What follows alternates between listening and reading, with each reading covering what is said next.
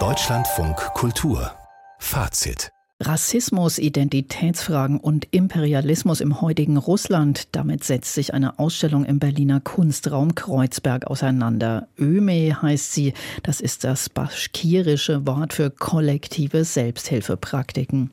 Heute Abend wird sie eröffnet. Initiiert hat sie die neue Gesellschaft für bildende Kunst und kuratiert hat das Vater-Kollektiv. Das ist eine Kuratorengruppe aus Russland, die dort aber Repressionen fürchten muss und deshalb anonym bleiben will.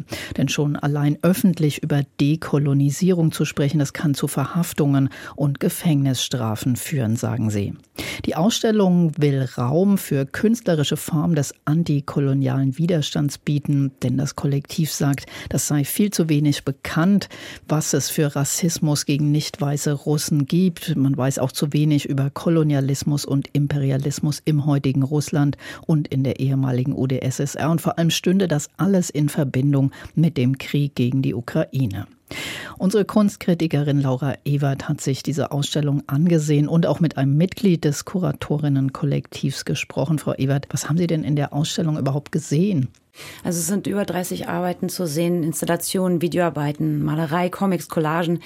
Und zwar von Künstlerinnen, die aus Teilen Russlands kommen, deren Bevölkerung unterdrückt wird oder wurde. Also es geht um Besetzung von Gebieten, um Umsiedlung, Unterdrückung von äh, Sprache und Kultur. Und ja, es gibt so Familiengeschichten, es gibt Dorfgeschichten. Äh, wir haben das in den letzten Jahren ja öfter in der Kunst gesehen. Stickereien, Nähereien, die auch immer so als Oral History von kolonialisierten Menschen gelesen werden können. Archive, also hergestellt von Frauen.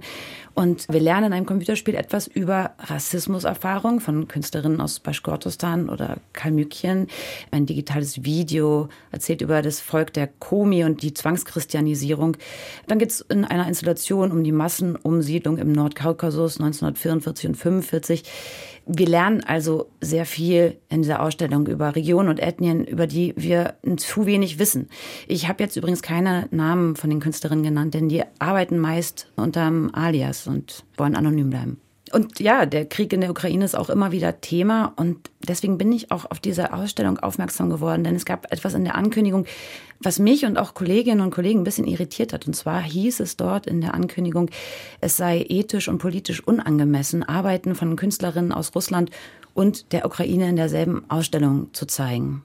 Das ist verständlich, dass Sie das irritiert hat. Haben Sie denn eine Erklärung bekommen? Wie argumentiert denn die Gruppe? Was ist denn da in deren Augen unangemessen daran? Das habe ich versucht zu fragen und ich glaube, die Antwort ist so komplex, dass sich das Mitglied des Kuratorinnen-Teams so ein bisschen schwer getan hat mit einer kurzen Antwort. Also, was mir gesagt wurde, ist, dass es Feedbackrunden gab mit Menschen aus der Ukraine, die gesagt haben, das sei nicht angemessen.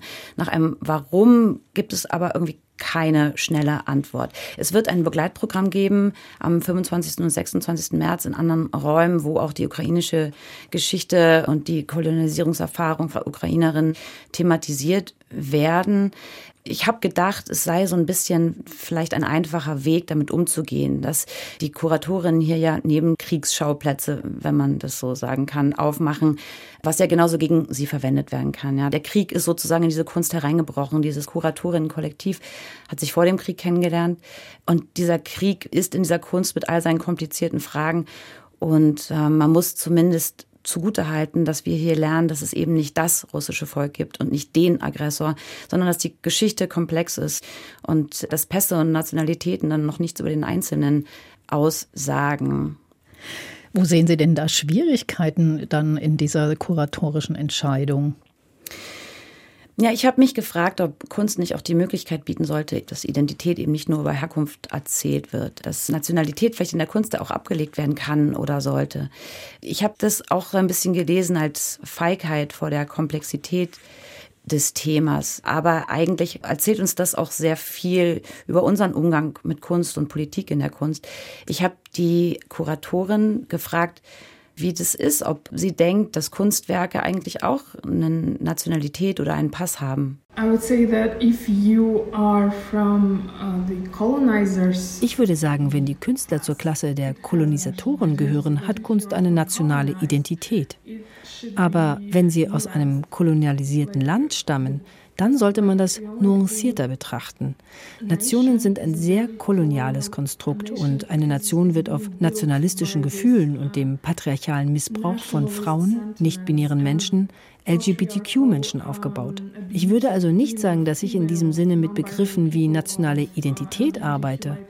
Aber wir als Volk der Russen sollten unsere Verantwortung für den ukrainischen Krieg anerkennen, weil wir mehr tun sollten, um ihn zu stoppen, uns gegen das Regime wehren. Aber wir machen das nicht, bedauerlicherweise.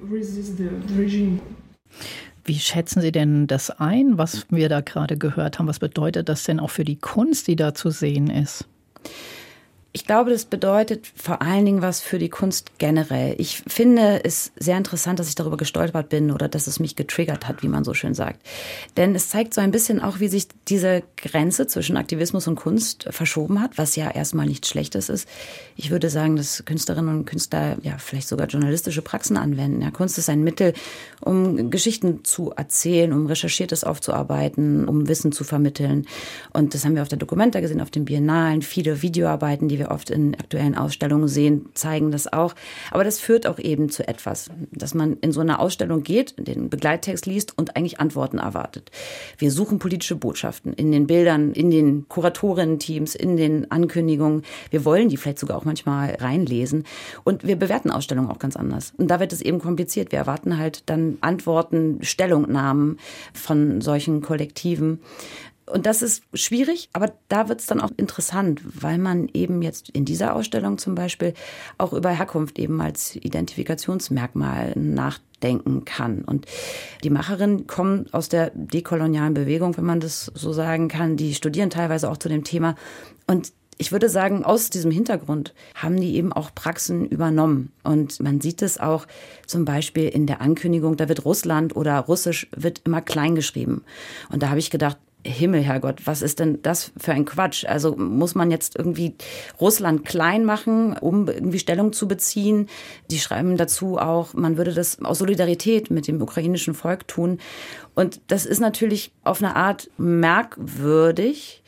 Und auch deswegen habe ich die Vertreterin des Kollektivs gefragt, woher das überhaupt kommt, ob das einen Hintergrund hat. A lot of Ukrainian media write Russia not Viele also ukrainische Medien schreiben Russland oder Russisch nicht groß und auch in der dekolonialen Theorie schreiben einige Autoren indigene Völker groß, aber etwa das Wort Europa nicht. Es ist also ein Akt der Solidarität mit dem ukrainischen Volk, das gerade gegen den russischen Kolonialismus kämpft. Also das sind ja recht komplexe Fragen, die da behandelt werden. Wie ist denn so Ihr Fazit? Ich würde sagen, es lohnt sich unbedingt, diese Ausstellung zu sehen. Ich würde sagen, es lohnt sich auch kritisch über Nationen nachzudenken als Identifikationsmerkmal und ob Kunst nicht doch auch weiterhin ein Ort sein sollte für Begegnungen zwischen Menschen und nicht zwischen Nationen, auch in diesen schrecklichen, komplizierten Zeiten des Krieges.